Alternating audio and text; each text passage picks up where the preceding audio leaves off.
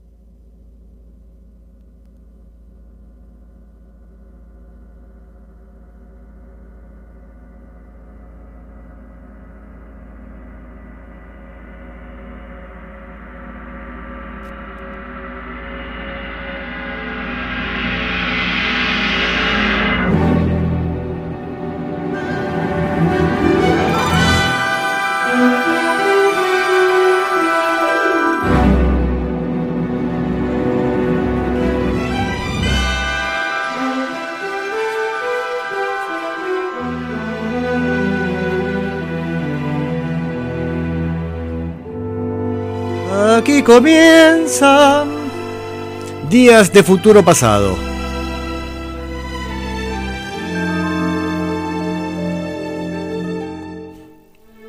Todavía no me acostumbro a los controles, tengo un, un pre-valvular para el micrófono y manejo el volumen desde acá, pero le voy a bajar el volumen a la consola porque recién dije un improperio irrepetible y temía haber estado al aire. Dije, uy, mandé una puteada porque se me cayó un, mapa, un plano, sobre la consola y me tiró unas cosas. Bueno, dije, y empecé a putear y dije, uy, está el micrófono.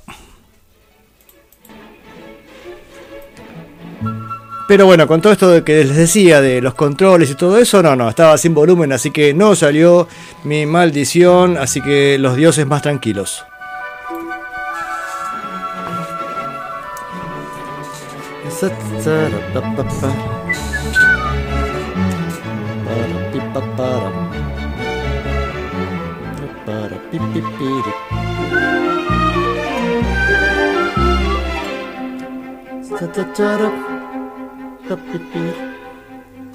A ver si llegamos a la parte ahora. A ver. Sí.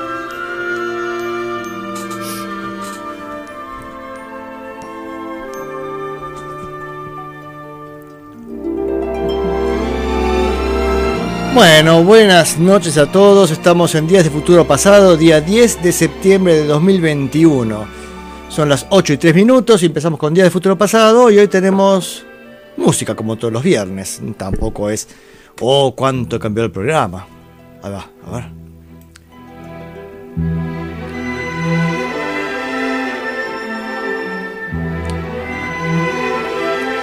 Algún día debería pasar este disco enterito porque está buenísimo. Esto es eh, The Modi Blues con su disco Di- Días de Futuro Pasado del 67, discaso.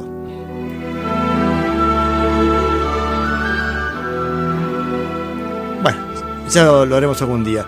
Se pueden comunicar a la radio a través de Facebook, em, buscando facebook.com barra radio banda retro, o- y ahí pueden mandar mensajes, incluso durante la semana, porque saben que estos programas están en podcast. Es más, se da un hecho curioso, ¿no? Hay programas que creo son más escuchados en podcast que, en vivo. O al menos eso es natural que tienda a pasar, ¿no es cierto? el podcast queda eternamente y el en vivo es efímero. El presente es efímero. Se transforma en pasado casi instantáneamente.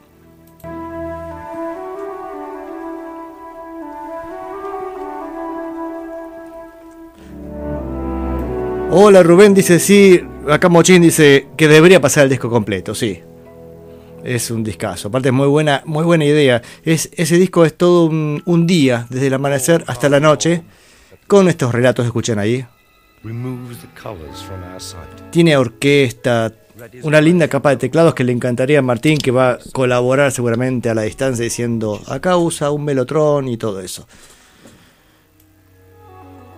Y también tiene momentos este, rockeros, ¿no? Bueno, decía, se comunican por Facebook, este, barra radio, barra radio Bande Retro, o también puede comunicarse por WhatsApp si tienen ganas. Este, anoten 3548 430507. Mi nombre es Sebastián Ferreiro y empieza este, este programa. Ah, Gabriel nos mandó un mensaje hace un ratito en el pasado, dice, y lo que dije ya quedó en el pasado. Es así instantáneamente. Y Juan manda saludos. Bien, eh, vamos a empezar. Antes de empezar este, con el programa, hoy voy a hacer algo raro. Vamos a empezar con algo de música y ya explico por qué. Vamos a acercarnos un poquito al country. Miren, faltan 36 segundos para la primera canción. Cuando termine esta canción, arrancamos con el programa con Patsy Klein haciendo I Fall into I Fall to Pieces una canción country y ya les digo por qué la pongo con el debido respeto, ¿no es cierto?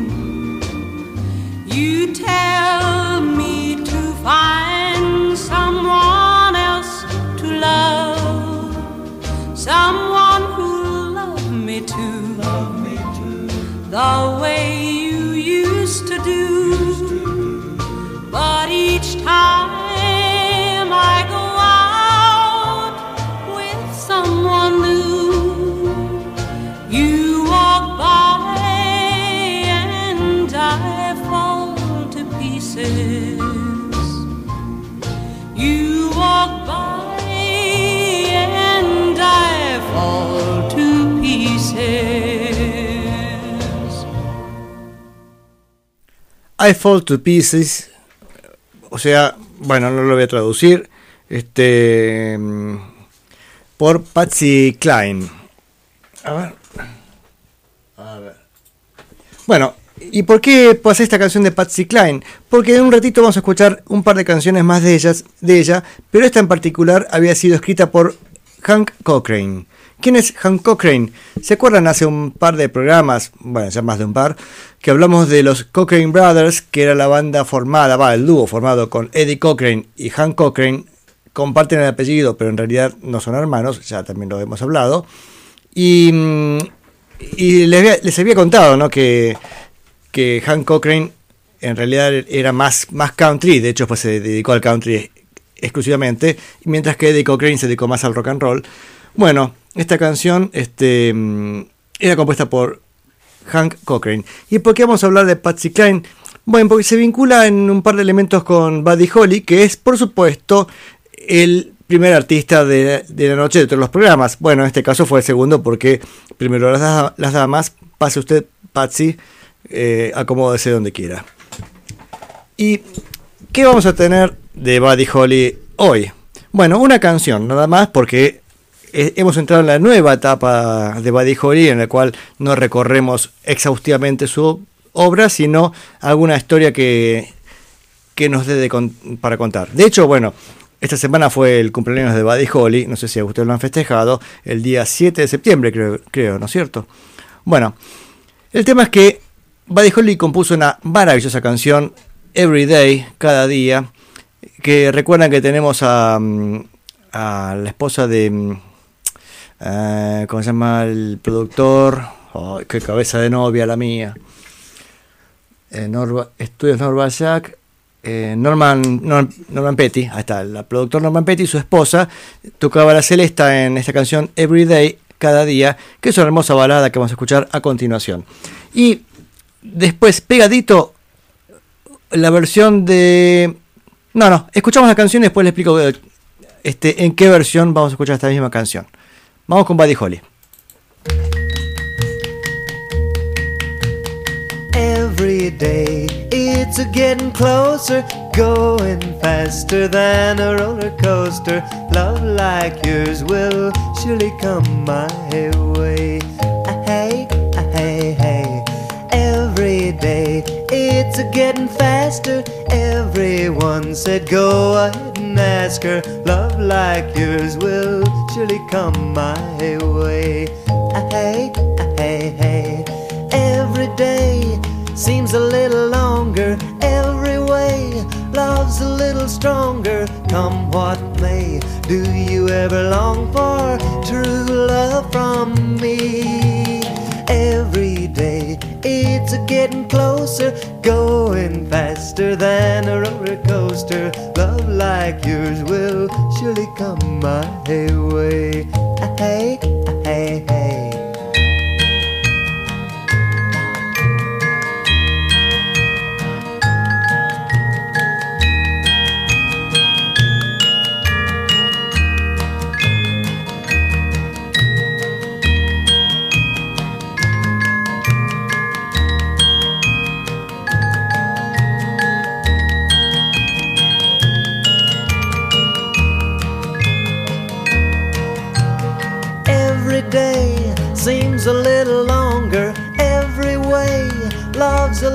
Stronger. Come what may, do you ever long for true love from me?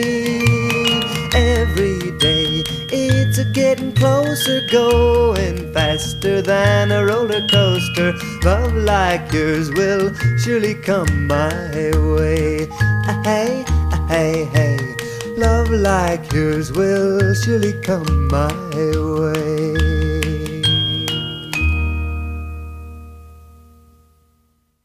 Bueno, esta fue la versión de la canción Every Day, cada día, eh, por Buddy Holly. Buddy Holly y los Crickets. Y en Argentina, eh, el artista vernáculo, con el perdón de la palabra, Johnny Carell sacó su versión. Johnny Carell sacó un disco, acá estoy leyendo que lo, que lo ubica en el 60, pero no estoy seguro porque este disco tiene, ah, tendría que buscarlo ahora una canción, ¿cuál tiene? Locomotion, que es un poco posterior, de 61. Bueno, podríamos estar, podríamos discutir un poquito de fechas, pero el caso es que mm, Johnny Carell era un músico argentino que sacó un disco, digamos, de rock o de pop de ese momento, ¿no? Pensemos que mm, ya lo hemos charlado acerca de la evolución del rock. El rock and roll en los 50 estalla en Estados Unidos entre el 54 y el 59 y en el 60 aparece una gran decadencia de, de, este género. De hecho, si se ponen a fijar discos editados en, no sé, en 54, 55, bueno, 54 no tanto, pero el 55 al 59 van a encontrar eh, discos de Elvis Presley, Little Richard, Chuck Berry, bueno, todos los, los grandes sacaban discos Carl Perkins. Bueno, se acaban de uno o dos discos por año. En el 60 hay un vacío absoluto de todos estos artistas que eran referentes del género. Eh, no, no vino el caso a contar ahora todo el proceso de cómo se fue desarmando el rock, pero quedaron los coletazos de esta música juvenil. Y mm, entre esos coletazos, bueno, en Argentina hubo también, tuvo sus repercusiones. Y este apareció también una camada grande de, de mm, artistas que cantaban en castellano, bastante influidos por los Teen Tops, el grupo mexicano. Y, en este caso Johnny Carell, vecino de Villa Urquiza, acá vecino de, de nuestro amigo Juan, grabó un disco llamado Sácala a bailar. Y en ese disco grabó esta canción de Buddy Holly con el nombre de Cada día. Ya mi amor te siento más cerca, creo que tú pronto serás mía. Cada día lo presiento más y más. Ya mi amor, imagino un beso con el que mi alma te daría. Cada día lo deseo más y más. Ya muy pronto vendrá nuestro día en el que me digas vida mía que tu amor, aunque nadie quiera, siempre para mí será. Ya mi amor, te siento más cerca, creo que tú pronto serás mía. Cada día lo presiento más y más.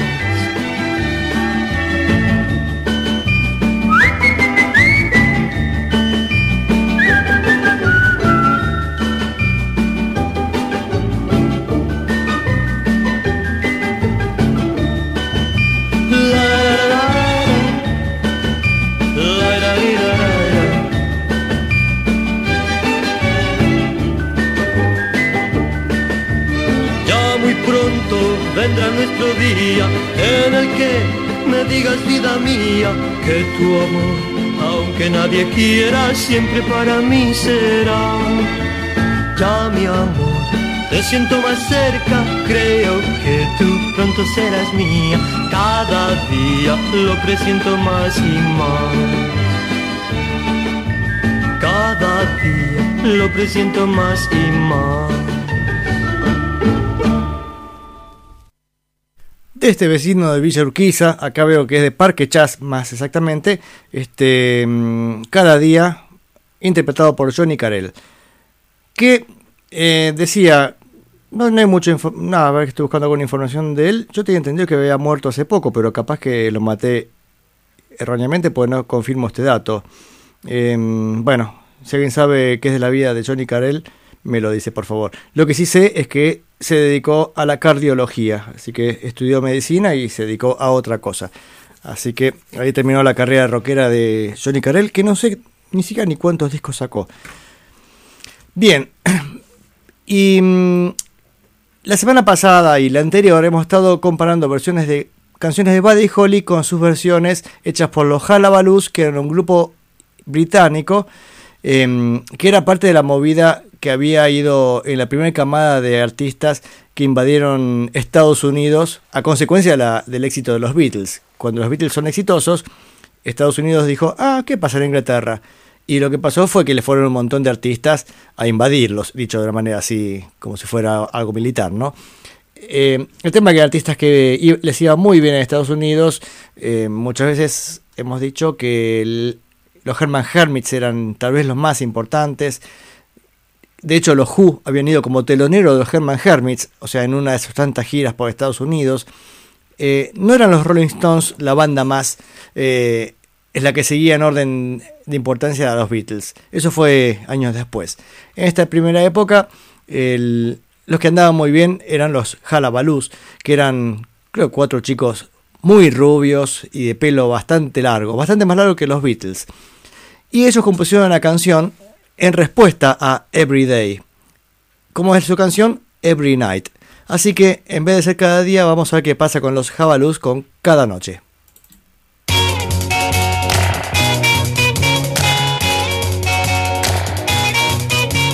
Every night I gotta kiss you. Every night I can't resist you. I know I want you to be my own. Every night,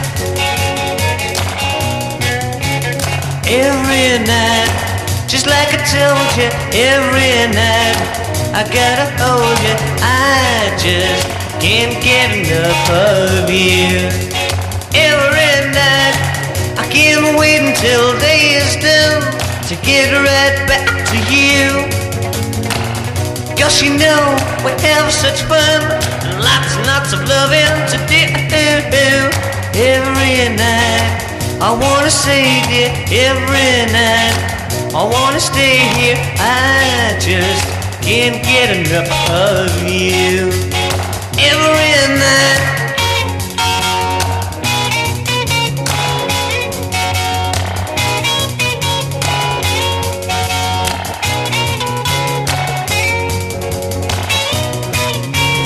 I keep waiting till the day is done to get right back to you. Cause you know we have such fun and lots and lots of loving to do every night. I wanna say dear every night. I gotta stay here. I just can't get enough of you. Every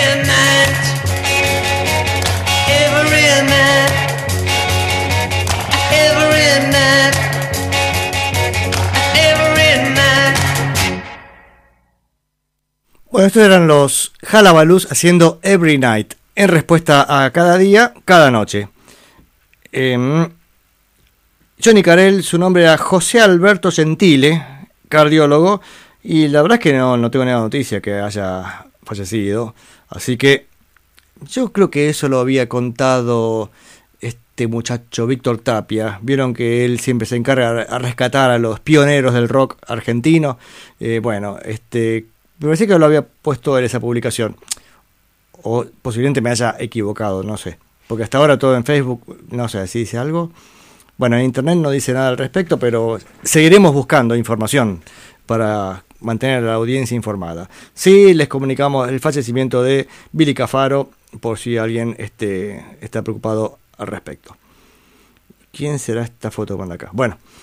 Eh, y Empezamos el programa con Patsy Klein. Patsy Klein era una artista que tiene, bueno, un par de un par de mm, contactos con Buddy Holly. Pero vamos a empezar por el, el más inocente, no sé si es la palabra, bueno, el, el menos grave. Este, Patsy Klein había empezado a grabar en el sello Decca con la producción de Owen Bradley. ¿Quién era Owen Bradley? Era, mm, el, el, productor de Decca que dijo que Buddy Holly era una porquería que jamás iban a conseguir nada. con, con, él habían grabado la primera versión de Dalby the Day, que después de hecho la grabaron de vuelta en, la otra, en otra versión, posiblemente porque la cinta se le había quedado Decca y había un conflicto de a quién pertenecía Buddy Holly. Y lo curioso es que el, entra en un, sello discográfico que era subsidiario de Decca, o sea que en el fondo terminaba en el mismo paquete. Pero a este productor le había parecido que era una porquería, este, y él era un productor más, más vinculado al, a la música country. Aunque esta Patsy Klein, que tiene una hermosa voz, este, también grabó algunas cositas más cercanas al rock and roll, va, o al menos hacía esa música, y después se volcó más al country o al pop.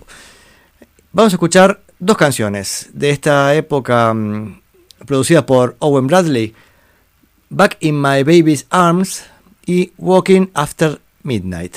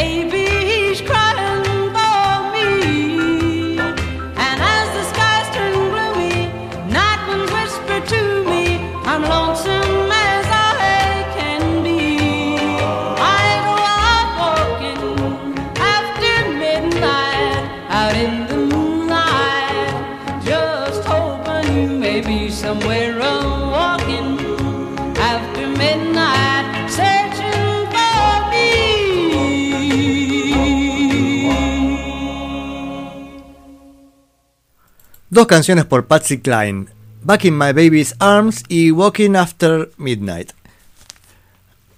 Eh, al respecto, Juan acaba de decir, sí, este temazo, dice, mm, dice Juan de esta canción de recién, de Walking After Midnight. Sí, muy buena, muy buena. Em, ¿Qué más tenemos acá? A ver. De Patsy Cline. Patsy Cline había nacido en el año 32 y muere joven, muere, muere, el 5 de marzo del 63. Y acá he aquí el otro elemento que la vincula este, con Buddy Holly. Muere en un accidente aéreo. Entonces, ya estamos en condiciones de confirmar que lo que no hay que hacer cuando uno sube un avión es pensar en Owen Bradley. Ese elemento en común que, encuentro, así que por las dudas, no, no pensar en, en Owen. Interesante porque también estaba de gira, es el 3 de marzo de 63, había actuado un acto benéfico para un memorial para, de soldados en, en Kansas y, mm, y, también para la familia de un DJ que había muerto hacía poco, bueno, ha sido un mes, un mes antes, no sé qué historia. El tema es que actúa el 3 de marzo, este, y estando enferma de gripe dio tres presentaciones a las 2 de la tarde, a las 5 de la tarde y a las 8 de la noche.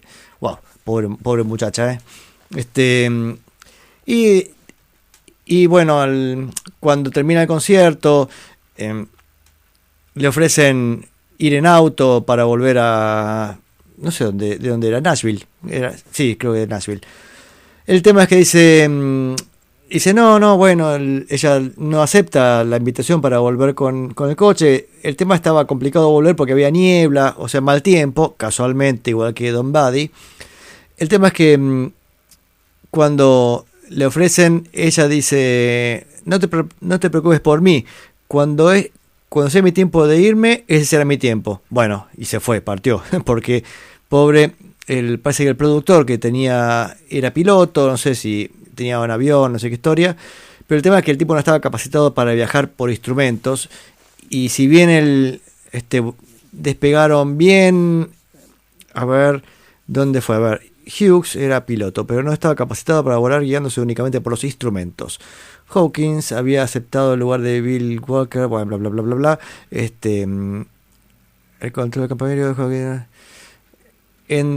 en Tennessee, el controlador de campo aéreo sugirió que pasaran así la noche debido a fuertes vientos y al lluvioso mal tiempo, ofreciendo alojamiento y alimento gratis. Pero Hughes respondió: He llegado hasta aquí, estaremos allí antes de que lo sepamos. Bueno, el avión despegó a las 18.07, Hughes era el piloto y, el instructor de vuelo Hermo no sé cuánto. Bueno, viajaron también. Eh, ta, ta, ta, ta, ta.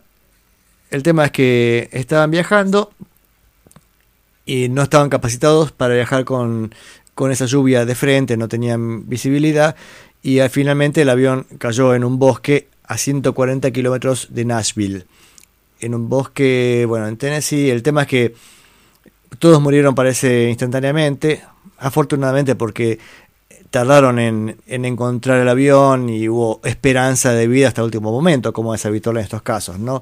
El tema es que tuvieron que meterse en, el bosque, se entraban, no sé quiénes fueron a buscarlo, pero acá hay que leer la historia de, de, ella, ¿no? Pero entraron al bosque gritando sus nombres a ver si lo encontraban hasta que finalmente encontraron un avión estrellado y ya no había nada que hacer. Así que así de breve fue la carrera de Patsy Klein, que aún así fue muy exitosa en sus años, decía, el, eh, desde que empezó a grabar hasta el, hasta, el 63 tuvo mucho éxito y la verdad es que estaban buenas las canciones que, que hacía, aunque son muchas son más de la línea country. Vamos con dos canciones más por Patsy Klein. Este, bienvenida al programa, Patsy Klein. Algo más, si encontramos algo más en la línea rockera, por supuesto, tendrá su lugar en el programa. Vamos con Turn the Cards Slowly, o sea, da vuelta las cartas despacito. Y después Stop, Look and Listen. Para, mira y escucha. Parece que se paró frente a la Cruz de San Andrés.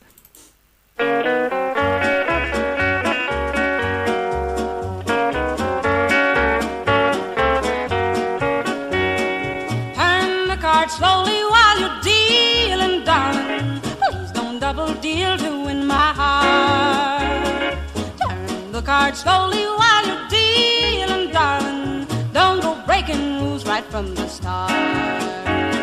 The rambling, gambling, reckless way you treat my heart's a sin. Each night down on my knees I pray your gambling ways will end. Turn the card slowly while you're dealing, darling. And if you stack the deck, then I'll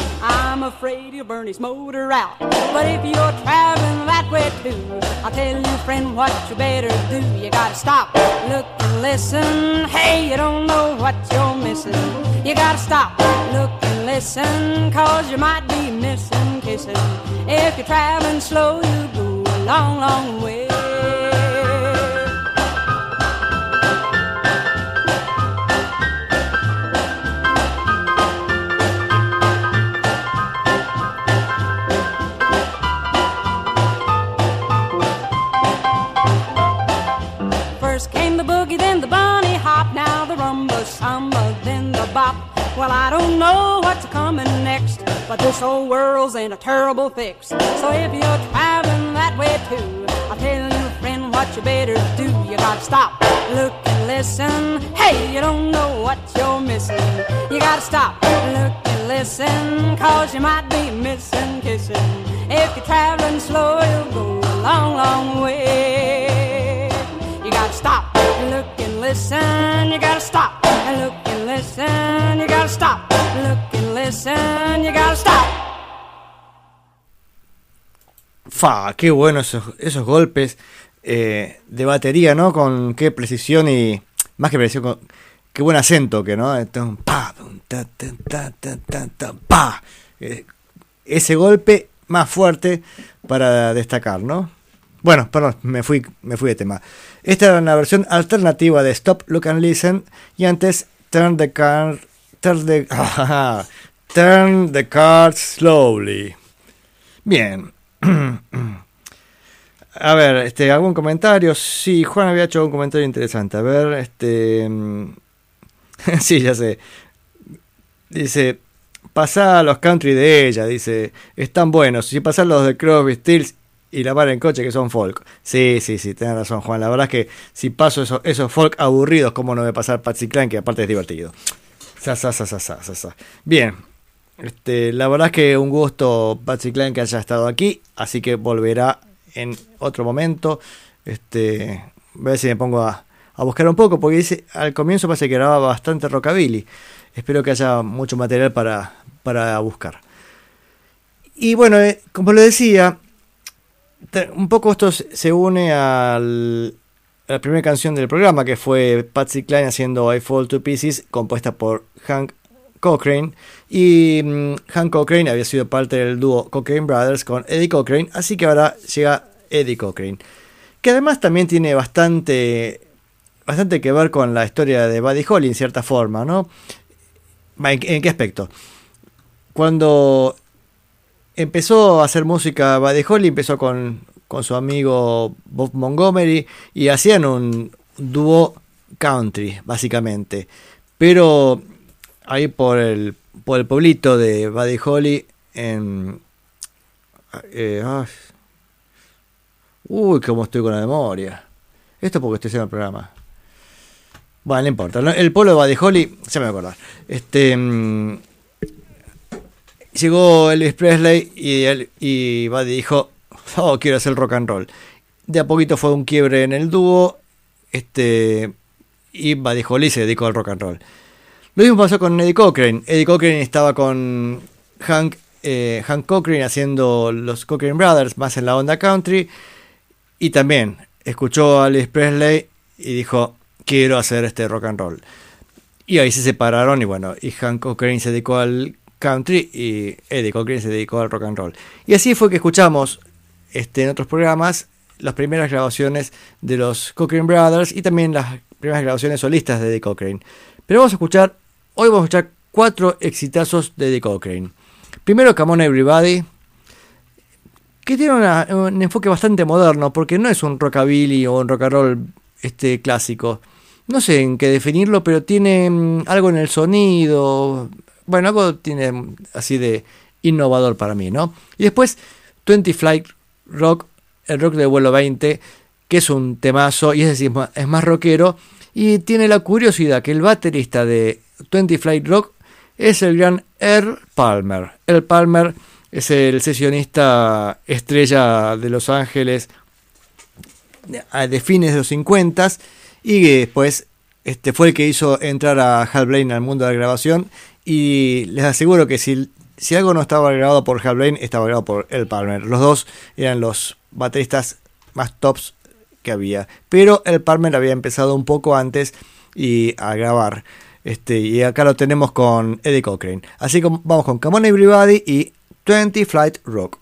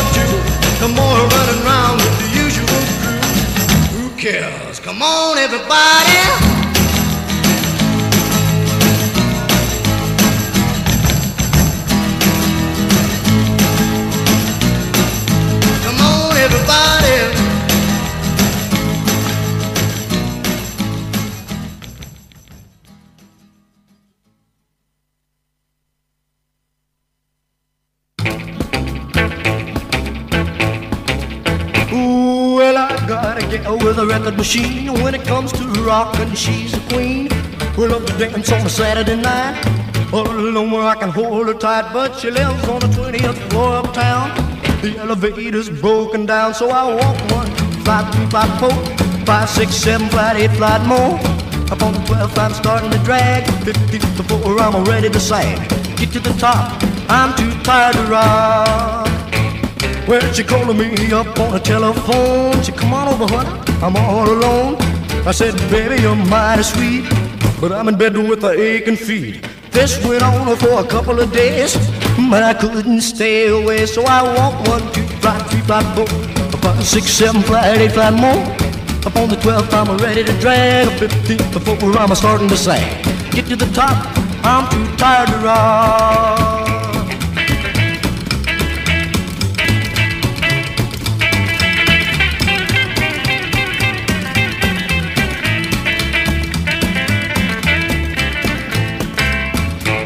Well, I sent to Chicago for repairs till it's a fixed. I'm using the stairs. Hope to hurry before it's too late. Oh, my baby, too much to wait. All this climbing is getting me down. To find my corpse draped over a rail, but I climb one, two, flight, three, flight, four, five, six, seven, flight, eight, flight more. Up on the 12th, I'm ready to drag. Well, the 15th floor, I'm starting to sag. Get to the top, I'm too tired to rock. 20 Flight Rock, el rock del vuelo 20 y antes Come On Everybody. Y a ver, tenemos algunos mensajes a ver, este, que han sido de mucha ayuda. Bueno, primero la, ahí a los gritos Juan y Rubén decían Lubbock, Lubbock, Texas, ahí en la, la tierra de Buddy Holly. Em, mm, mm, mm. y tenemos bueno, acá este Gabriel, no sé si me está cargando, dice los Cocaine Brothers. Cochrane, capaz que pronuncié mal, no son los hermanos cocaína, sino son los hermanos Cochrane. Una, una R en el medio. Y Juan hace un comentario este, interesante respecto a la canción primera, que fue Come On Everybody, y después lo comparó con la siguiente. Dice que el primer bueno, está pensado para bajo eléctrico y no para contrabajo, sí, bien clarito. Y en cambio 20 Flight Rock es está es nativa de contrabajo y se nota bien el slap, que es la técnica del contrabajo que, le da un aporte percutivo muy interesante. casi que la base del rockabilly está en ese golpe de la, cuerda contra el diapasón, ¿no? A ver, vamos a hacer un segundito de vuelta al comienzo de cada canción y, y os vais a dar cuenta, miren. Bien. Listo, bajo eléctrico. Aparte, el enfoque del bajo es impresionante, ¿no? Con, qué, fuerza tiene. Y al respecto, Rubén comenta como que la canción es, es bastante Beatles, ¿no? Esta Come on Everybody. Esto es anterior a los Beatles, pero ya tiene un poco ese enfoque con el corte, que los Beatles usaban mucho ese recurso del silencio en mitad de la canción. Ese, uh, come on everybody, ese, ese silencito que te hacen al medio para, para, para crear tensión ¿no? y distender. En cambio, en 20 Flight Rock es pensada en contrabajo. A ver, vayamos a la otra.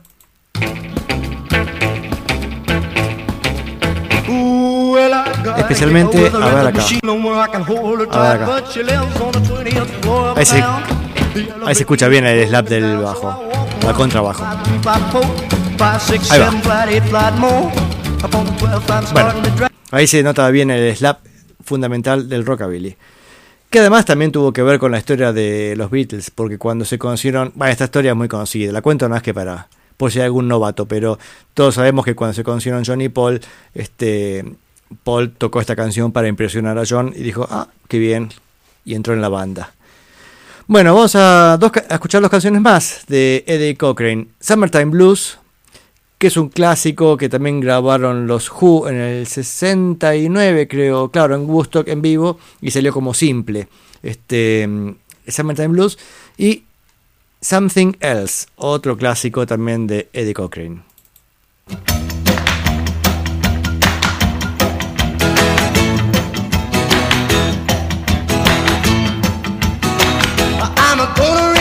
Fuss, I'm gonna raise a holler About a working all summer just to try to earn a dollar. Every time I call my baby, try to get a date. My boss says, No die son, you gotta work late. Sometimes I wonder what I'm a gonna do But there ain't no cure for the summertime. blues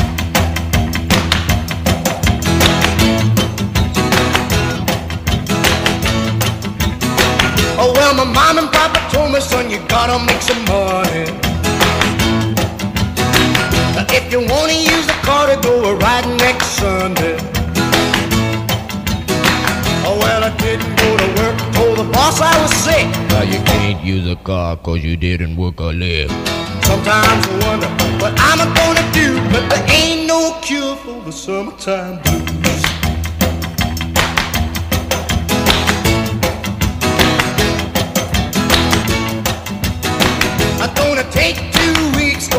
A fine vacation. I'm gonna take my problem to the United Nations. Well, I called my congressman and he said, quote, I'd like to help you, son, but you're too young to vote. Sometimes I wonder what I'm gonna do, but there ain't no cure for the summertime blues.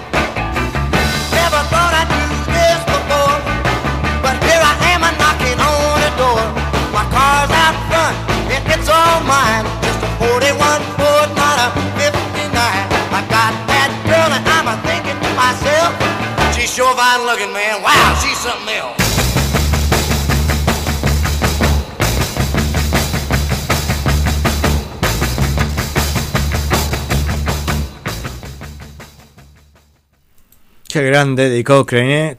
Bueno, estas dos canciones son impresionantes, Summertime Blues y Something Else. Vamos a escuchar de vuelta los comienzos de las canciones porque tienen una fuerza, miren, Summertime Blues, es bien como entra.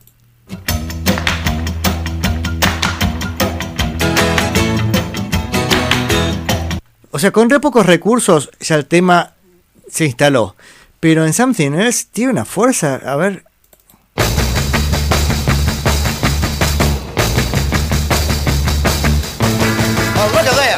Impresionante, impresionante. Este, de hecho, acá Juan comenta que de las cuatro canciones que pasé, tres fueron versionadas por punks de los 70s.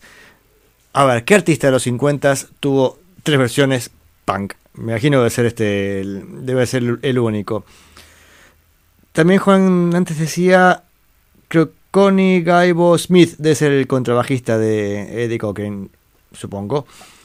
Este, y el rock de vuelo 20, entre otros famosos, lo grabó Paul McCartney, los, tocaban en vivo los Stones. Sí, sí. Este, Protopunk, dice Some- Something Else, comenta Gabriel. Este. Y. mm, ¿Qué más? A ver, tenemos para contar de esto. Sí, bueno, estamos, estamos comentando acerca de la fuerza que tiene este Eddie Cochran. Acá se lamenta por su tem- temprana muerte. Rubén, no, Rubén no murió, eh, paren, Cruz Diablo. Este, habla de Eddie Cochran. Y dice, qué manía de morirse jóvenes los rockeros, ¿no? Bueno, otro más que murió en un accidente, en este caso un accidente de, de auto. Este, y también siempre está esta cosa, ¿no? De pensar, ¿qué pasaría si no hubiera muerto? Porque hasta ahora, fíjense, parece que estamos diciendo que los más importantes mueren jóvenes y nos preguntamos qué hubieran hecho en los 60, hubiera sido buenísimo. Este, y ahora yo digo, y que los que quedaron vivos, ¿por qué no lo hicieron? O fue la mala suerte que hizo que justo los que más prometían o más posibilidades tenían morían jóvenes, que puede ser un problema de probabilidades, este, o simplemente el, el hecho hubiera sido que si hubieran sido vivos, hubieran eh, tenido una carrera no destacada o no sé si decir mediocre, como tantos otros, como puedo decir que yo, Jim Vincent, que estaba vivo en los 60 y sin embargo no tenía mucho sentido lo, que hacía. Va, canciones sencillas, comunes, no sé. Eh, porque claro, ya estaba fuera del género. Y eso es un problema para los artistas cuando el género en el cual se destacan les desaparece. ¿Qué hacen? ¿Lo siguen haciendo? Quedando este, en cierta forma atrasados. Además, en una época en la cual todavía no existía el concepto retro o decir, este, o decir yo soy músico de género. Tenían que seguir con la moda. Entonces hay que ver cómo se hubieran acomodado. Pero bueno, seamos este, optimistas y pensemos que estos artistas hubieran hecho genialidades en los 60 A ver, ¿qué más tenemos? Este, ¿Algún comentario más? Yo a veces me anoto acá las cosas que tengo que comentar. No, pero ya comenté todos los mensajes que recibí recién. Ah, me había notado algo hace un rato, que no lo dije. Antes que hablamos de Patsy Klein, hubo una película, creo que en el 85, este, protagonizada por este, Jessica Lange, llamada Sweet Dreams y es sobre la vida de Patsy Klein. Este, no la vi, pero sería interesante ver. Eh, claro, acá Juan dice, Jim Vincent, Jerry Lewis, Little Richard, Chuck Berry, ellos siguieron. Este, sí, hay que ver porque, bueno, a cada uno le pasó algo, ¿no es cierto?, por el cual no pudo este, destacar. Pero mm, Little Richard se había retirado un poco de la música por una cuestión, creo que había zafado de también de, matarse con algún avión, algo así, de, de pedo, que no, no, murió, no sé qué cosa lo puso en riesgo, y él dijo, no, no, yo me voy a dedicar a Dios, entonces se dedicó a, este, a la religión, volvió en un momento al rock, pero siempre estuvo ahí como en, entre una y otra, ¿no? Eh, Jerry Lewis había tenido todo ese gran conflicto cuando se casa con su prima de 13 años, como para, no es para menos, ¿no? Lo cual también, también Berry tuvo el escándalo de ese estilo, así que bueno, cada uno tuvo, tuvo lo suyo. Bien, ¿y a quién tenemos a ver? Antes de pasar a... Hoy estoy muy así en la primera época del rock, ¿no? En los 50s o comienzos de los 60s y vamos a seguir un poco, un par de canciones más en esta línea. Una canción más, pero en dos versiones. Vieron que últimamente estoy muy enganchado eso de comparar una versión y otra. Y la canción es una canción que me encanta, que se llama Fools Rush In. Y, mm, y la tenemos en dos versiones. Primero vamos a escucharla por Leslie Gore, que ya sabemos que otra abonada al programa últimamente. Leslie Gore aparece cada tanto con alguna gran canción. En este caso va a ser la canción Pulse Racing, que me parece curioso porque, bueno, la versión que más me gusta es la de Ricky Nelson, que sigue después, pero no se lo digan a Leslie Gore. ¿eh? Este, y esta versión de Ricky Nelson eh, tiene en el bajo a Joe Osborne. Joe Osborne eh, sabemos que es la gran dupla batería Hal Blaine, Joe Osborne en bajo y bueno, y, agreguémoslo a Larry Nectar en teclados y tenemos ahí la base de un montón de bandas de los 60 Pero en este caso este, es, es de las primeras este, grabaciones de Joe Osborne em, en una canción para Ricky Nelson. Full Racing creo que es de 60 la canción esta, después me fijo.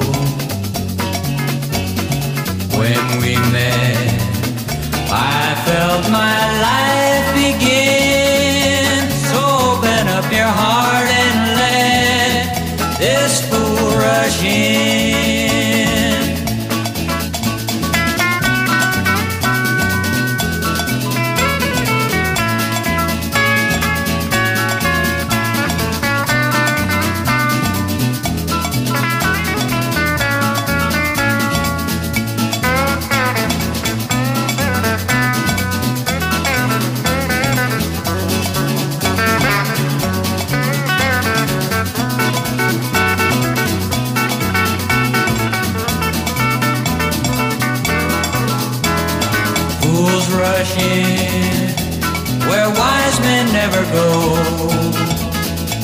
But wise men never fall in love. So how are they to know? When we met, I felt my life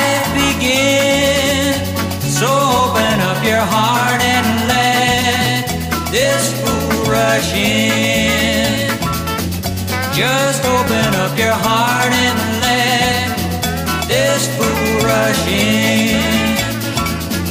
Well, open up your heart and let this fool rush in. Qué lindo, qué lindo. Ricky Nelson haciendo Fools Rush In, me encanta. Con ese cencerro endemoniado que acá dice Gabriel a la distancia. Bien, y antes fue la versión de Leslie Gore. Sospecho que la original sería Ricky Nelson y después Leslie Gore hizo su versión. Pero no lo, no lo puedo confirmar porque no lo busqué.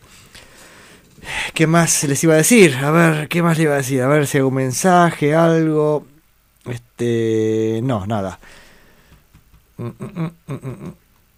¿Qué cosa? Ya se me fue de la cabeza si iba a decir algo. A ver si tengo anotado. Ya lo dije, Sweet Dreams. No anoté nada más. Ah, sí, anoté algo más. El guitarrista de lo de recién fue. Uno de los guitarristas era Tommy Tedesco. Ya estoy trabajando de memoria, así que. No me puedo el baterista. Es un tal. Donald. Dan, ¿cómo era? Donald Dan, no, no, no importa. Donald Don. Algo así. Todo de memoria y no me acuerdo la formación de cada canción, pero. ¿Este será un programa libre de Hal Blaine? Upa, qué raro, che. Bueno, creo que sí. Bien, sigamos con el programa y ya nos vamos a saltar a los 60 y mm, se acuerdan que hemos eh, hecho alguna eh, un resumen del, del movimiento mod que estaba liderado por básicamente mm, por los Kings y por los Who. Los Kings empiezan en el 64. Bueno, los Who también empiezan en el 64 bajo el nombre de, de High Numbers, aunque ya en el 65 se pasan a llamar The Who. Y otra banda muy importante dentro del movimiento mod fueron los Small Faces. Ahora vamos a escuchar algunas canciones de ellos y este tiene eh, bastante parecido con los Who, así que podremos ya empezar a encontrar este cuál es el estilo mod. Porque también como hemos comparado las discografías de estas dos bandas, de los Kings y de los Who, hemos visto que salvo algún elemento en común al comienzo, no hay nada que identifique claramente que, es un género en sí mismo, sino que era la música, era el rock un poco más duro, este, más anfetamínico de, mm, del primera mitad de los 60 en Londres. Digamos, finales de, la primera, finales de la mitad de los 60, porque arranca en el 64 65, se pone de, de moda este movimiento mod caracterizado por sus trajes, sus motos, scooters y bueno, y todo lo que te ve con los jóvenes de esa época y ese lugar. El caso de Small Faces, bueno, es una banda este, compuesta por Steve Marriott, que era guitarrista y cantante. Eh, ¿Quién más estaba así de importancia? Y Ronnie Lane, básicamente son los más importantes. Ian McLagan, mucho gusto.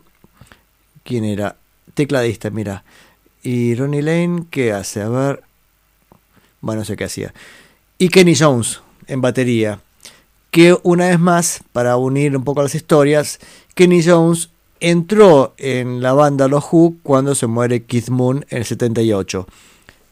Bueno, en el 78 muere Keith Moon y creo que él entra, ya no sé si para 81, o sea, no sé si, creo que estuvieron ahí un poco este, desarmados hasta el ingreso de Kenny Jones. Pero después, algún reportaje, mm, Pete Townshend no estuvo muy contento con esa incorporación porque pa- Pete Townshend necesitaba del descontrol de Kid Moon con esos con este ese ida y vuelta en tiempos todo el, todo el tiempo yéndose de tiempo. Y en cambio decía despectivamente Pete Townshend este Kenny Jones era un metrónomo o sea como un tipo muy muy muy firme y como que le faltaba un poco la emoción de Kid Moon.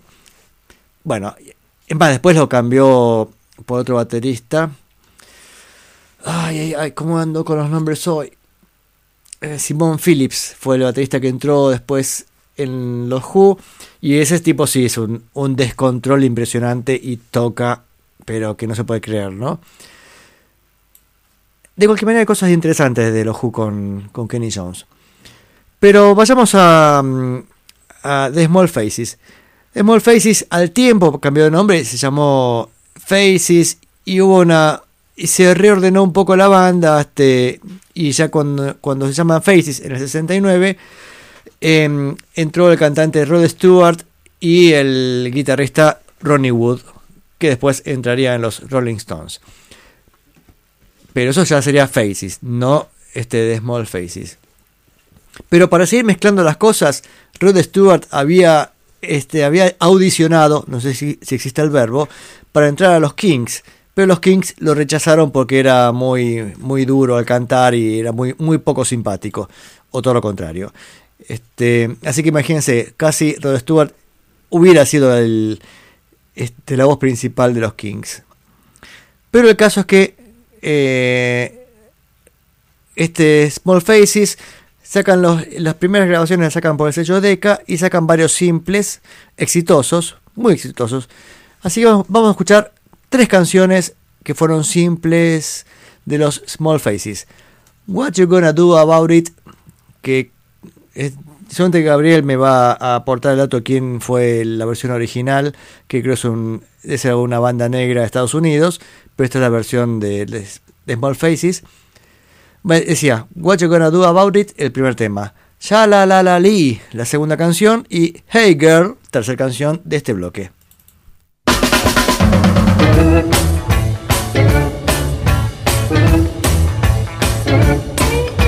I want you to know that I love you, baby. I want you to know that I care. I'm so happy when you're around me, but I'm sad when you're not there. Sing the song now. What you gonna do? Oh, yeah. What you gonna do?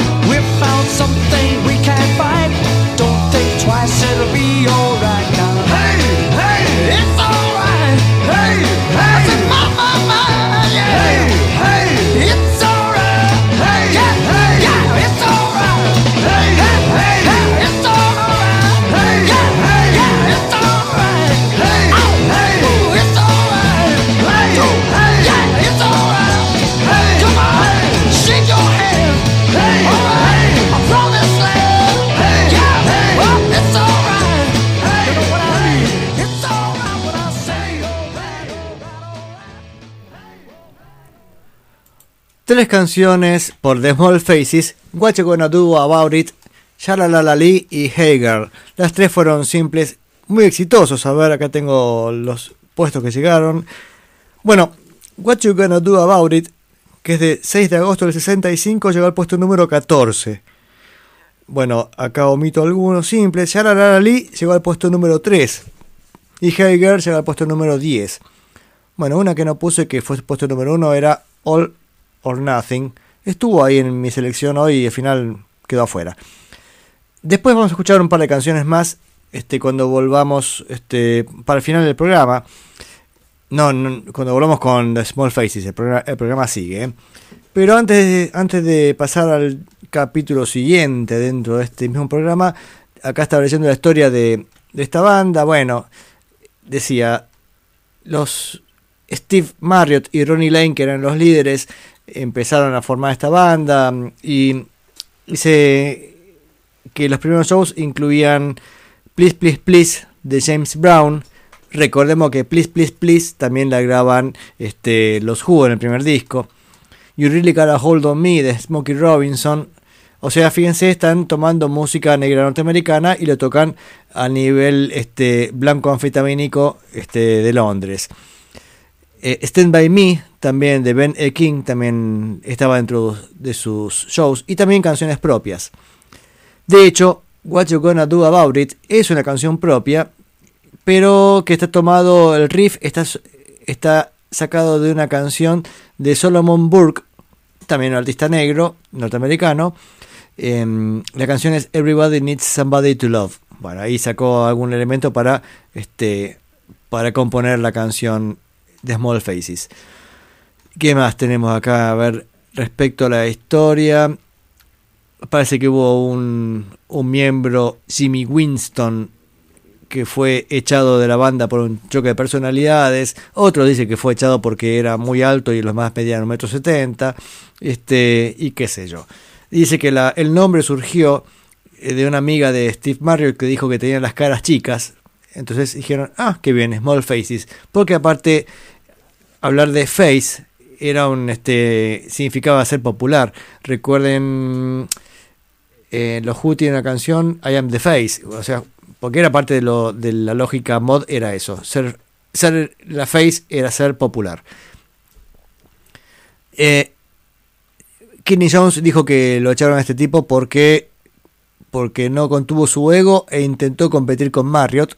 Así que dijeron, chao, tómatela. Y fue sustituido, sustituido por Ian McLagan, eh, cuyo talento al teclado y su estatura encajaban con el estilo de la banda. o sea, era peticito el tecladista. Que de hecho hay una canción que me encanta del 67 que tiene un Hammond increíble, que lo escucharemos la semana que viene seguramente. Eh, bien, a ver. ¿Qué más tenemos para decir de esta banda? Bueno, después de este, esta primera etapa con el sello Deca, grabaron para el sello Immediate, que era un sello fundado por el Andrew Liu Hall Oldham, que había sido productor de los Rolling Stones. Y ahí tienen una nueva faceta que decía, vamos a escuchar después de escuchar a los Doors, que nos quedó pendiente la semana pasada. Este, y ahí hay un montón de simples exitosos. Son más, digamos, más pop, diría, no tan crudos como estas canciones que escuchamos recién. Pero bueno, vamos a pasar rápidamente a los Doors. La semana pasada escuchamos el lado A del disco Morrison Hotel del 9 de febrero del 70. Entonces ahora vamos a escuchar el lado B. La verdad, no hice la tarea, no me tomé el trabajo de anotar como siempre hago que quiero rescatar de cada canción. Así que entonces, siendo que no tengo mucho para decir, vamos con las dos primeras canciones del lado B. Land Ho y The Spy.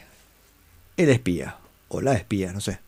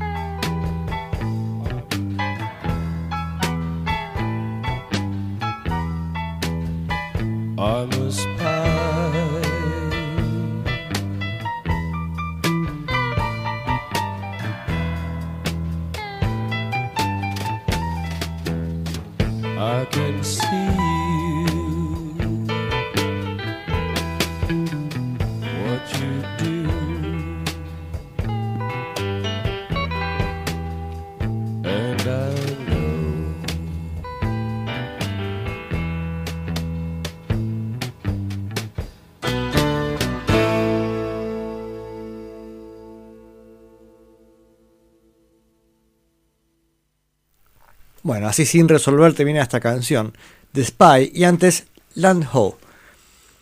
Al respecto de esta canción, eh, The Spy, junto a la que sigue ahora en el disco que vamos a escuchar a continuación, Queen of the Highway, son dos canciones dedicadas a la novia de Jim Morrison, Pamela Corson. Creo que es ella la que está con él cuando muere en París en el 71, ¿no? Creo que muere este es Jim Morrison, me parece que sí. Bueno, el caso es que mm, tenía una relación bastante tormentosa por momentos. Imagínense, los dos parece que le daban a la bebida. Y mm, parece que acá, según estoy leyendo, em, que el ingeniero Bruce Botnick presenció una discusión que tuvieron ellos dos, porque la chica, Pamela, le tomó el, el último trago, o más más que último trago, se terminó la botella de licor que estaban tomando. Bueno, no sé, el tema es que sé que estaba cantando Don Jim y Pamela le dio al escabio y terminó este tomándose la, la botella de licor. Entonces él se quedó como loco, parece que la empezó a sacudir violentamente. A ella, no, no al licor, ¿eh? Este, y dice Bruce Bodney que estaba en situación incómoda, pues estaba ahí viendo eso y, él, y él le dijo, y Bruce Bodney le dijo, bueno, tranquilo, ya pasó, o sea, ¿qué va a hacer? Este, y ahí medio como Jim Morrison reaccionó, ah, y ella le dice que, que él no debería tomar tanto, claro, se había puesto violento, y que dice que lo había tomado para que no lo tomara él. Bueno, el caso es que la discusión terminó cuando el otro le dice, bueno, che, ya está, ya, ya fue, o sea, ya tomó el trago, ¿qué va a hacer? Este, y entonces se fueron este, abrazados los dos, chau, después de eso. ¿Qué va a hacer? Cosas de, cosas de Mangines. Bueno, vamos a escuchar la canción esta dedicada, sí, la, también dedicada a la novia de, de Jim Morrison, Pamela Corson, eh, Queen of the Highway. Así que vieron que antes dije The Spy, dije el espía, ah, capaz que es la espía, bueno, era la espía porque era también dedicada a ella. Así que vamos con Queen of the Highway y Indian Summer, el verano indio.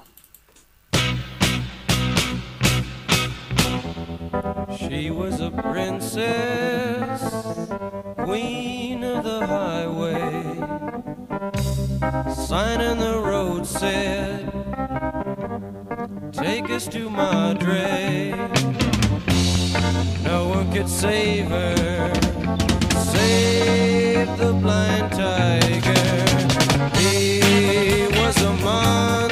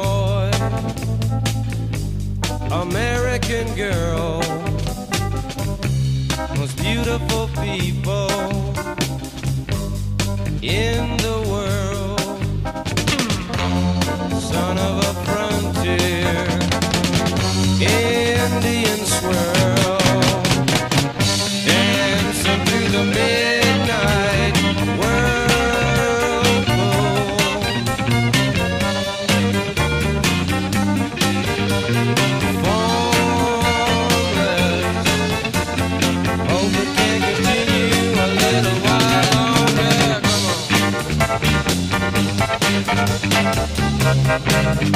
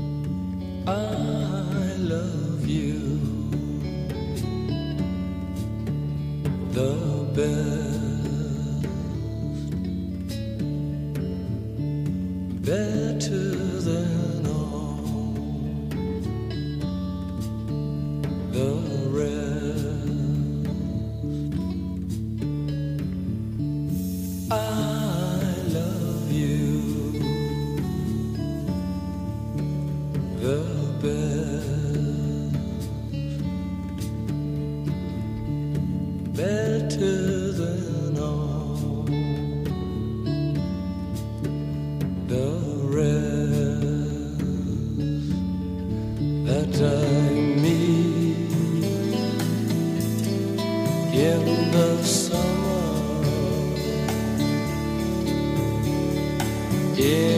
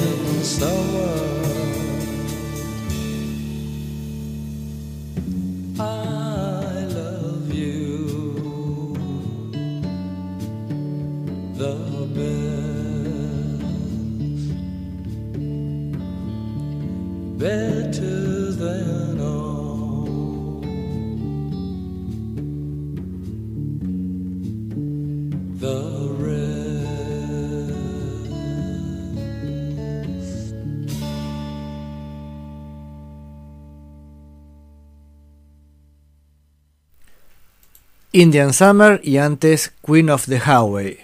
Queen of the Highway e Indian Summer. Bien. Qué temazo, dice Gabriel acá, este, mi amigo Gabriel, que todavía no anuncié los programas de la radio. Bueno, Gabriel tiene su programa los días miércoles de 20 a 22, por supuesto. Escúchelón, este, la neurona nocturna, con un montón de secciones muy interesantes. Este, y ya que estamos hablando de programación de la radio, este, también Martín Carvajal los jueves de 22.30 a 24 tiene el viajero sideral, pero tiene un ritmo bastante cambiante, o sea, no está todos los jueves, sino que es jueves por medio. De hecho, ayer estuvo, así que la semana que viene no lo esperen. Ayer estuvo pasando un especial sobre Korn. No lo escuché todavía, así que no todavía porque a veces este se me complican los tiempos y aprovecho y escu- escucho los podcasts, que por supuesto están este, invitados a escucharlos cuando quieran, ya sea a través de seno.fm o en listennotes. no sé qué, o en Spotify o Apple Podcast, bueno, está por todos lados. Así es banda retro. Em, volviendo al tema de los Doors, vieron la canción de recién Indian Summer, este cumple la lógica de los discos de los Doors. No sé si en todos, pero casi me atrevería a decir que, que los discos de los Doors tienen seguro una canción fuerte al final, muchas veces la canción más larga, eh, o incluso canciones con muchas partes distintas. Y la anterior, o sea, la anteúltima, siempre es una canción lacónica, como la recién, Indian Summer. Es como que van creando el clima, digamos, de tranquilidad para después largar un tema eh, contundente. La que cierra este disco es Maggie McGill. Y la verdad es que no me acuerdo si cumple con esa, ese, esa condición de ser una canción fuerte y larga. De hecho, no es mucho más larga que otras canciones de este disco. Está ahí en el. Es canción larga, pero no de las. No de las este, extremadamente largas como podría haber sido The End del primer disco. O Five to One. Que está en el segundo, si no me equivoco. O el tercero, no me acuerdo ahora.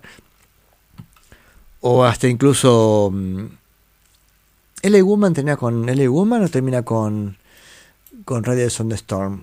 A ver, denme un segundito, eh. Sí. A ver, no se me vayan, esperen un segundo. Pero ¿cuál es este disco? Ahora, recopilación. L.A. Woman. Joder. Ah, sa, sa, sa. Sí, era Riders on the Storm, que termina el, el, el último disco de ellos, termina con también una canción larga. Igual, la canción de Lay Woman, que también es larga y tiene muchos momentos, cierra el lado A. O sea, lo normal de ellos será cerrar el disco, o al menos el lado, con una canción larga. Pero bueno, la verdad es que no sé esta canción, no me la acuerdo, porque como les decía hoy no me este no, no pegué la repasadita a cada canción como suelo hacer, así que será una sorpresa Maggie McGill que en cuanto empiece el primer acorde decir, ah, sí, era esa, por supuesto. Este, así que sorprendámonos juntos.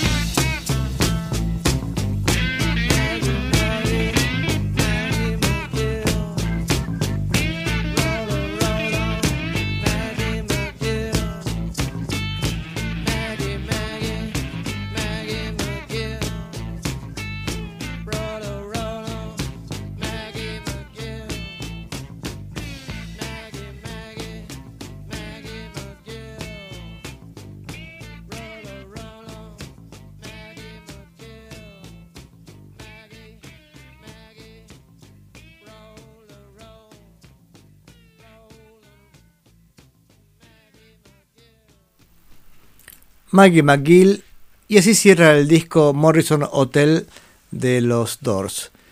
Bueno, no era una canción con demasiadas partes, sí tenía cierta fuerza, ¿no? Vieron, este era como ligeramente dura, este, pero no era de, estilo que describía como para cerrar el disco.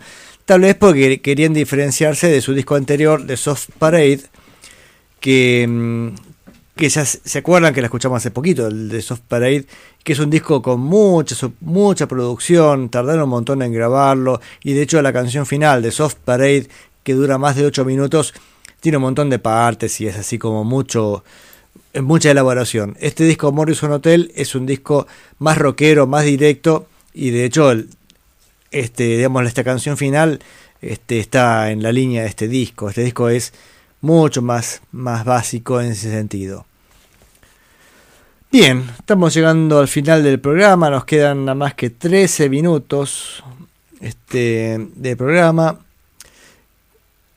¿Qué podemos decir? Bueno, tengo más para pasar a de, Small Faces que me quedó en el tintero en esta otra etapa de Small Faces. No sé si tengo más que decir los Doors. No, los Doors.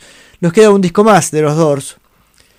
Eh, ya lo escucharemos este, en algún momento. Volvamos a The Small Faces. Hemos escuchado tres canciones que habían sido bastante exitosas en, en- bajo el sello Decca, que era What You Gonna Do About It, Shalalali y Hey Girl. Ahora vamos a escuchar eh, tres éxitos en esta nueva etapa de Small Faces a partir del 67, cuando empiezan con el sello Immediate Records. Immediate Records o Immediate Hits. A ver, me queda la duda, a ver. No, Immediate, Immediate Records. Fundada por Andrew Lew Oldham. Vamos a empezar a escuchar una, una canción, Here Comes the Nice.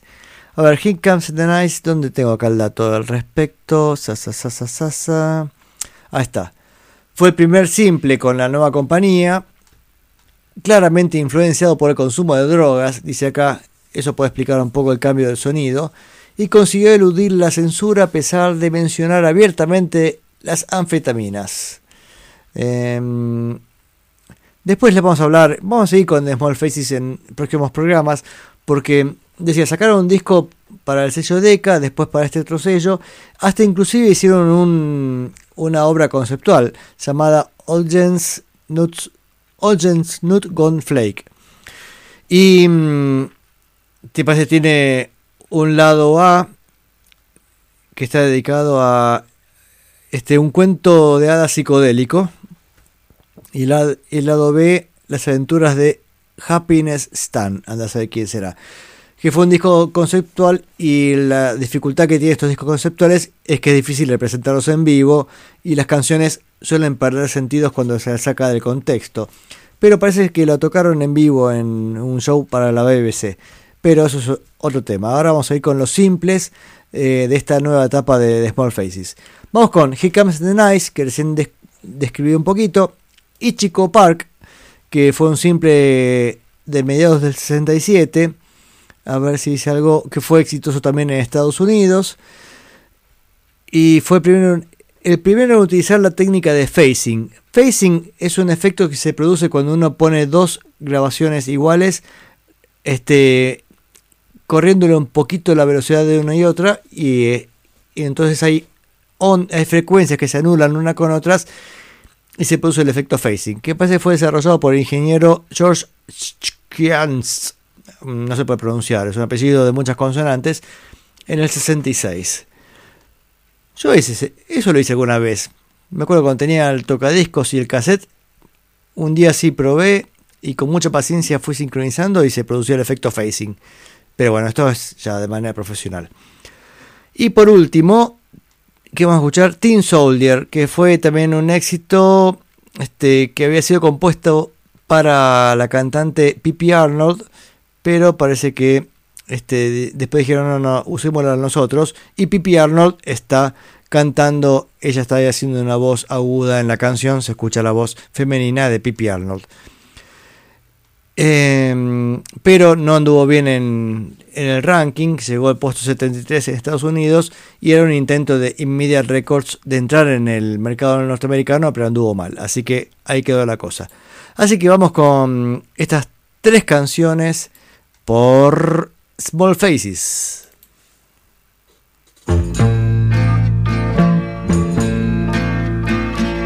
Here come the nights, looking so good. He makes me feel like no one else could. He knows what I want, he's got what I need. He's always there if I need some speed.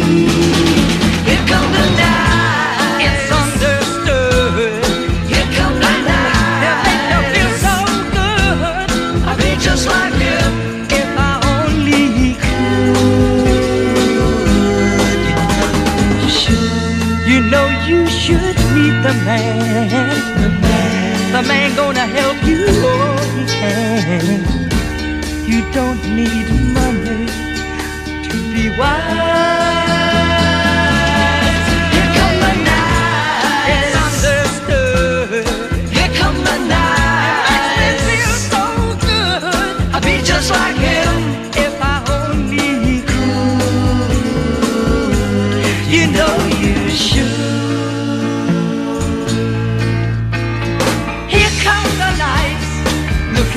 Cool.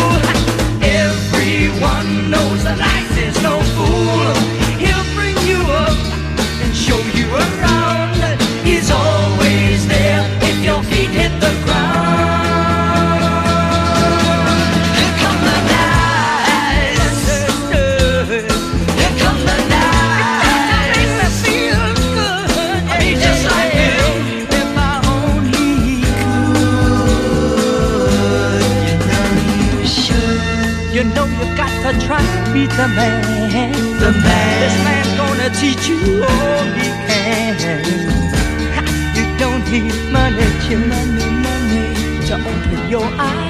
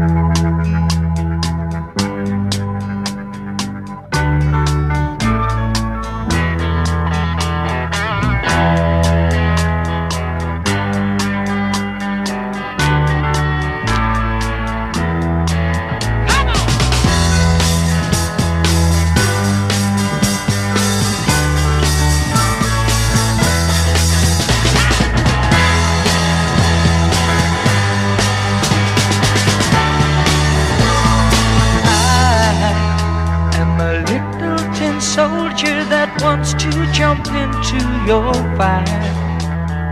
You are a look in your eye, a dream passing by in the sky.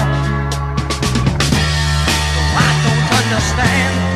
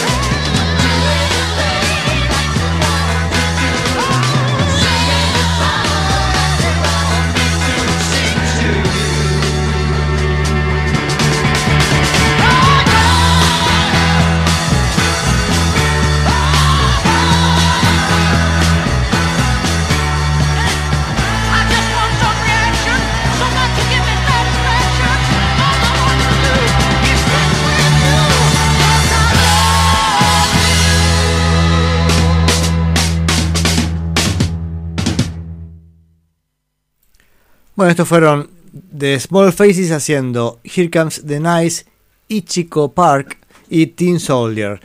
Que dicho sea de paso, Teen Soldier la grabó mm, Charlie García hace un tiempito en un disco. ah, no sé cuál sería, pero estaba buena la, versión de Charlie. Em,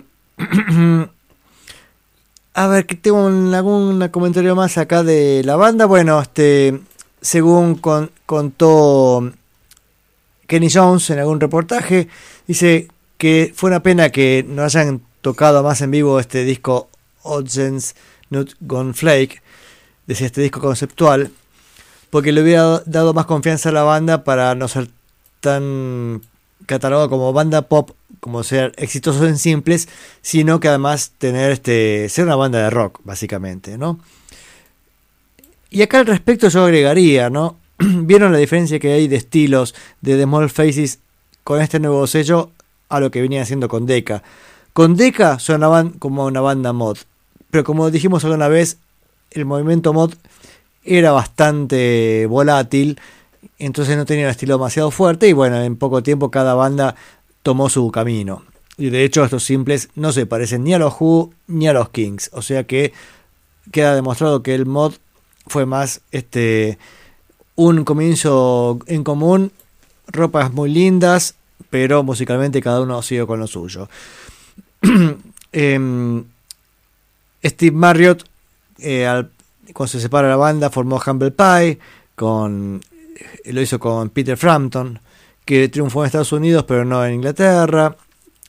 Y este Ronnie Lane, Kenny Jones y McLagan se unieron con este Rod Stewart y Ronnie Wood, que venían de The Jeff Beck Group, o sea, fueron la, la unión de dos bandas y formaron The Faces. Y al- después del tiempo se llamó Rod Stewart y The Faces. Este, no voy a hacer ningún comentario al respecto, total se puede imaginar este, lo que puedo decir. ¿Qué puedo decir? Eh, loco, Rod Stewart, ponete las pilas, che, no, no, no, le, no le saqué protagonismo a los demás. Pero bueno, eso es otra historia. Son las 10 y 3 minutos, no me queda otra que despedirme hasta la semana que viene. Para la semana que viene no tengo ni idea, pero seguiremos haciendo días de futuro pasado. Porque en realidad yo me entero cómo hacer el programa una hora antes de que, salga al aire. Y acá, a pedido del público, este, mi amigo Gabriel Ravarini me dice, pero ¿cómo? Hoy es un programa sin Hal Blaine en todo el programa y no, miro la lista y digo, increíblemente no hubo ninguna canción con Hal Blaine. Entonces, y termina con el- la cortina. Pero ya la pasé, la pasé la semana pasada. No importa, va de vuelta. Y va de vuelta. Vamos con Hal Blaine para despedirnos hasta la semana que viene y en otros días de futuro pasado. Un gusto hacer el programa y un gusto que estéis vosotros por ahí. Por supuesto, estáis todos bienvenidos hasta la semana que viene. バイバイ。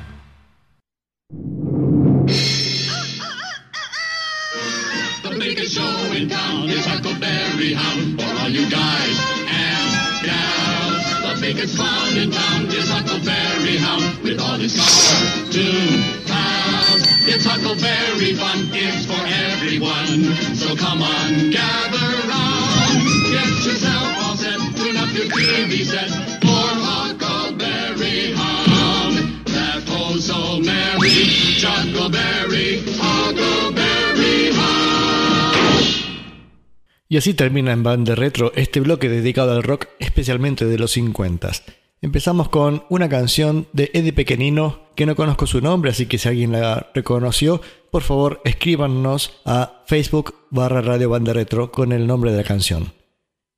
Después Billy Haley con Catarina Valente haciendo Vive el Rock and Roll. Eddie Cochran con All Pretty Girl. Roy Orbison, Problem Child. Jen Simmons, I Done Told You So. Imelda May, Smoker's Song. The Brian Seltzer Orchestra, Straight Up. Y la música de la serie The Huckleberry Hound Show. En Banda Retro, la siguiente sección está dedicada al pop y al rock de los 60s.